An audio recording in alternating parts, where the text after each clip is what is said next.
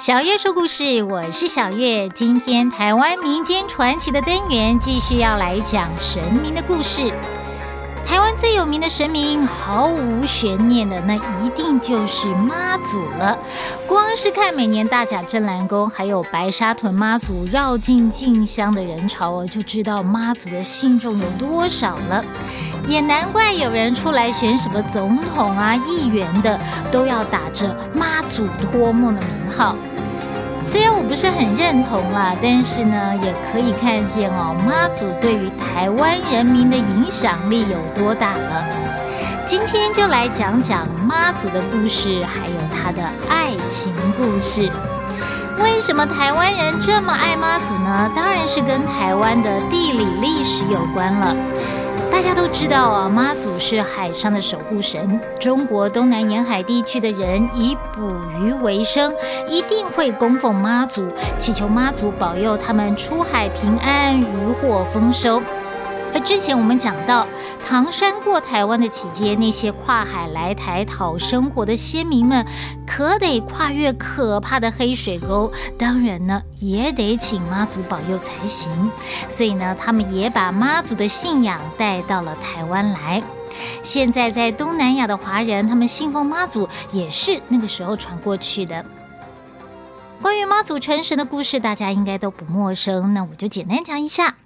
妈祖本名林默，是北宋年间福建梅州人。传说呢，他出生的时候并不像一般的婴儿一样哇哇大哭，所以呢，他的父母就给他取了名字，叫做默，沉默的默。默娘是他的昵称。默娘从小聪明伶俐，文章看过一遍就可以背得出来，还会游泳、预测天气变化，能够指点渔船什么时候该出海，还常常在惊涛骇浪当中救助遇险的人，所以被尊为龙女神姑。长大以后，她决定终身不嫁，行善救人。在她二十九岁那一年，她预先就告诉她家里面的人说，她要离开了。九月初九重阳节的那天呢，他就打扮整齐，一早从家里坐船到了湄洲岛，在岛上一块巨石下面坐了下来。不久就在那里驾云升天了。当地的民众传说，在他升天的那时候呢，湄洲岛上有云彩冉冉升起，还听到空中传来悦耳的音乐。民众崇敬他，就在他飞升的地方立庙祭祀，这就是闻名中外的梅州祖庙，并且称他为妈祖。因为他经常显灵济世救人，清朝的朝廷就封他为天后，民间尊称他为天上圣母。传说在危急的时候，你呼叫妈祖，妈祖听到声音就会立刻前来相助，所以才叫做闻声救苦。但是如果你喊的是天妃或是天后的话，她就会梳妆打扮、衣冠整齐之后才来救援。所以为了避免耽误救援的时机，你如果真的有紧急的事情，那还是叫妈祖或是圣母吧。妈祖的神迹很多，除了海上救人，最广为人知的就是在二次大战期间，台湾很多地方都传出妈祖接炸弹的故事，尤其是屏东县万丹乡的万惠宫，妈祖用手接炸弹的神迹流传的最广了。据说二次大战期间，台湾不停遭受空袭。有一次，妈祖就显灵了，用他的双手接住炸弹，炸弹才没有爆炸开来。事后，乡民到庙里面拜拜，发现妈祖神像双手的拇指都断了一小截。信众就请示妈祖，问到底发生了什么事。妈祖就说，他是显灵拿炸弹才受伤的。各地的信众听了以后，都前来膜拜，想要一睹万丹妈祖的风采。庙方还特地打造了妈祖拿炸弹纪念碑，为这项传奇留下了历史见证。另一个神迹叫做乌鱼拜妈祖。话说清朝康熙年间呢，朝廷为了要消灭反叛的势力，还有打击海上的走私和强盗，定了禁海令。有一个叫做徐阿华的福建渔民，为了讨生活，铤而走险来台湾捕鱼。他发现了打狗这个地方呢，也就是今天的高雄，渔获相当的丰富。他不但自己满载而归了，还到处宣传，所以吸引越来越多的福建人移居到其后，也就是今天的旗津。但是滥捕鱼这的结果呢，就是导致渔获供不应求。母乌鱼被捕以后，鱼卵被制成了乌鱼子。乌鱼们担心被团灭，就决心要报复，把人类小孩的魂魄给吸走，小孩就变得无魂虎太亲情丢操狼啊！许阿华想说，这些小孩不会是集体中邪了吧？赶紧回福建去恭迎妈祖圣像来保佑渔民。旅途当中呢，妈祖显灵，告诉许阿华要爱惜海洋资源，不可以滥捕乌鱼。于是呢，其后的渔民决定，过了冬至第十五天之后，就不再抓乌鱼，而且渔季结束之后，要诵经感念乌鱼。之后那些小孩就恢复正常了。其后人后来就建庙奉祀妈祖，也就是今天的旗津天后宫。而每年渔期结束之后，会有一大群乌鱼游到打狗港，朝妈祖庙的方向在海上跳跃，好像是在感谢妈祖。这就是乌鱼拜妈祖的传说。台湾有一句跟天气有关的俚语，说“大斗公轰，妈祖保护”。大斗公呢，就是保生大帝，意思就是妈祖娘娘还有大道公生日这一个月呢，天气经常是刮风下雨的。本来嘛，妈祖娘娘生日是农历三月二十三号，保生大帝的生日是农历三月十五号，国历都是五月初到五月中，正好是梅雨季，刮风下雨都是非常正常的。但是充满想象力的古人呢，把这个天气现象编成了一个神明的爱情故事，说妈祖娘娘和保生大帝谈恋爱，而且已经要步入礼堂了。但是在结婚前夕，妈祖看到母羊生产的痛苦模样，她决定退婚。保生大帝莫名其妙被退婚，心里很不爽啊，就跟妈祖娘娘结下梁子了。这个版本呢，我觉得不是很合理，因为妈祖娘娘身为人的时候就在救苦救难了，难道她没有看过女人生产吗？难道她不知道女人生产的风险很大？尤其是古时候医药不发达，女人生小孩啊是生无给救胖，生不系得帮，也就是呢顺利生了孩子，那就有鸡酒可以坐月子了。但是如果不幸难产的话，那可就喜事变。丧事系对帮指的就是棺材了，所以妈祖不可能在结婚前突然发现，哇，我生小孩好痛苦哦，我不要结婚了，那就退婚了，所以这是不可能的。而我反而喜欢另外一个版本，他说呢。妈祖娘娘和保生大帝，他们都是宋朝的闽南人，两个人在差不多的时间飞天成神。身为医神的保生大帝，常常下凡帮助百姓，也常常在凡间遇到下凡的妈祖娘娘。他深深受到妈祖娘娘的美貌还有善良吸引，于是大胆跟妈祖娘娘求爱。但是妈祖娘娘不但狠狠的拒绝了他，还教训他要以天下苍生为己任，不要动了凡心，以免入了神格。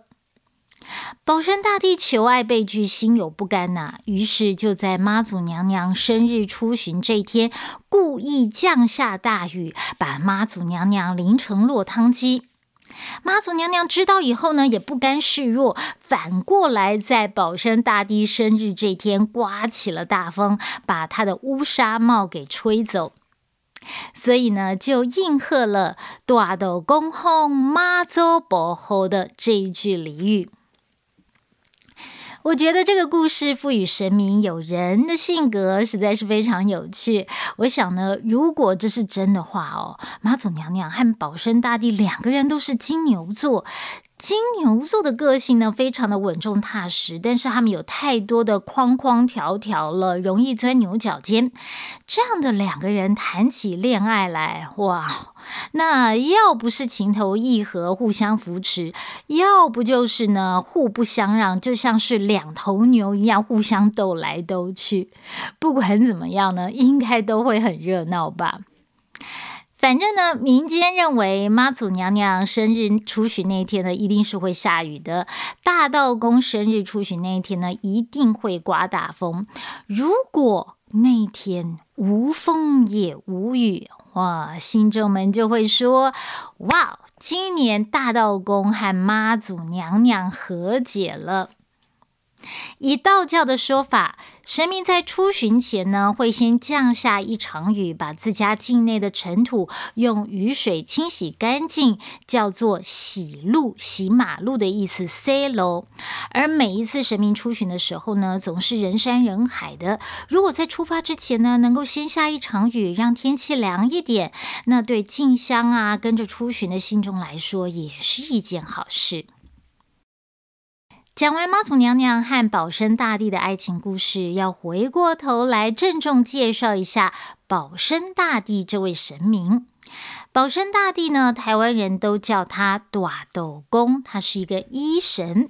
他本名叫做吴涛，涛这个字很特别哦，它是上面一个大，下面一个十字的十，呃，这个字念涛。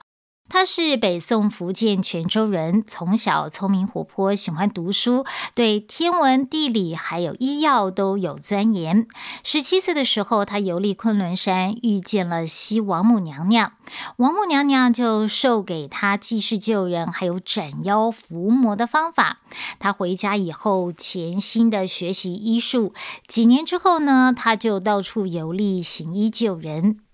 在他行医救人的过程当中，有几件有趣的事情，其中一个就是治疗老虎。话说呢，有一次他去山里面采药，遇到了一只大老虎。这大老虎呢，因为吃了一个妇人，那妇人的一根骨头就梗在他的喉咙，害他痛得不得了。如果再不拿出来啊，因为他们又痛，然后又吃不下东西，这一定会死的。保生大帝呢，就要老虎发誓，从此不再害人。老虎答应了，保生大帝才帮他把那根骨头拿出来。从此呢，这只老虎就跟着保生大帝成了他的坐骑。保生大帝成神之后，老虎也跟着成神了。这也就是为什么保生大帝的神像常常被雕塑成骑着老虎的模样。另外一件就是他帮龙治疗眼睛。有一条龙呢，它的眼睛生病了，龙就变成一个樵夫的模样来求保生大帝帮他治疗。保生大帝一眼就看出来他的真实身份，但是他也不点破，立刻帮他把眼睛治好了。从此呢，保生大帝就有了点龙睛、医虎侯的美名。但是他在一次采药的过程当中，不小心跌进坑洞里头，虽然被救回来了，但是因为伤势过重，最后过世了，得年五十八岁。保生大帝羽化成神之后，神迹就更多了，最有名的就是帮明朝的皇后悬丝诊脉。明成祖永乐七年，成祖的皇后生病了，请来天下的名医，但是大家都束手无策。有一天，保生大帝化身为一名道士来到皇宫，说他能够治好皇后的病。明成祖就问他：“你要怎么治啊？”保生大帝就说：“他可以用丝线诊脉。”哇，哪有那么厉害啊？明成祖不信啊，就决定要来测验一下。于是呢，他让皇后将一条丝线绑在自己的手镯上面，把丝线的另外一端交到另外一个房间的保生大帝手中。保生大帝在丝线上一按，就摇头说：“嗯，这不是皇后的脉，而是一块玉石。”明成祖惊讶的不得了啊！再叫人把线绑在一只猫的身上，保生大帝又说：“这是猫啊，太神奇了！”这下明成祖总算相信保生大帝了，他赶紧道歉，然后让保生大帝来医治皇后。以前的人呢，男女授受不亲。古装剧里面有演啊，大夫要为女子诊脉，一定是隔着帘子，而且呢，女子的手腕上面还要放一条手绢，隔着手绢来诊脉。现在保生大帝出马了，他就更厉害了。他在屏风外面用丝线诊脉不说，还用针悬挂着帮皇后针灸。结果才一下子，皇后的病啊就全好了。明成祖大喜过望，要赐给他金银珠宝还有官位。保生大帝当然不要啊！他径自走出皇宫，一只白鹤从天而降，保生大帝就跨上白鹤飞走了。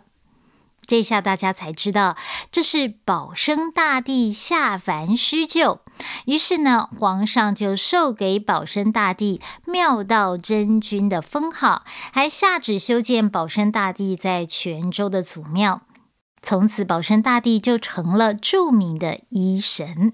早年漳州还有泉州的移民渡海来台，面对最大的问题就是疾病了。于是呢，他们就把保生大帝恭迎来台湾，请求他保佑大家身体健康。在供奉保生大帝的庙里面，都设有药签。以前的医药不发达，又不是到处都有医生，所以生病了就到保生大帝的庙里面拜拜，请求保佑。同时呢，向保生大帝求药签。有些庙的药签呢，还会分科哦，有小儿科啊、大人内科、外科、妇科，还有眼科等等的。那求药签的方法就跟求签一样。先拜拜，把病情讲一下，再从签筒里面抽出一支药签，再把卜问这支药签是不是就是保生大帝你赐给我的？确认了之后呢，就拿着求到的药签去中药房抓药。而保生大帝赐的药签是不是真的能够药到病除呢？因为信仰的关系哦，这些药就很像安慰剂一样，或多或少对病情都有帮助。有中医师就说，以前中药店的老板呢，多少是懂一点医理的。通常呢，他们会兼做医生，也帮病人的用药安全把关。当他们看到药签的时候呢，会针对病人的疾病适度的更改药签当中的配方还有用量。如果这个药签呢跟病人主诉的疾病风马牛不相及的话哦，中药店的老板也不会点破啊。他通常呢都会请病人再去问一下神明，再求第二张药签。保生大帝不但是一位神医，还能够消灾赐福、护佑百姓，所以呢，保生大帝的信仰非常的兴盛。目前在台湾就有一百四十座以上主祀保生大帝的庙宇。下次你如果有机会到保生大帝庙，可以观察一下保生大帝的神像长得怎么样，有没有骑着一只老虎呢？保生大帝的药签又有哪一些科别？一定非常有趣。好了，这就是保山大帝和妈祖娘娘的故事。如果你喜欢我说的故事，可以留言给我鼓励，同时按下订阅和分享。今天故事就到这里了，我们下次见，拜拜。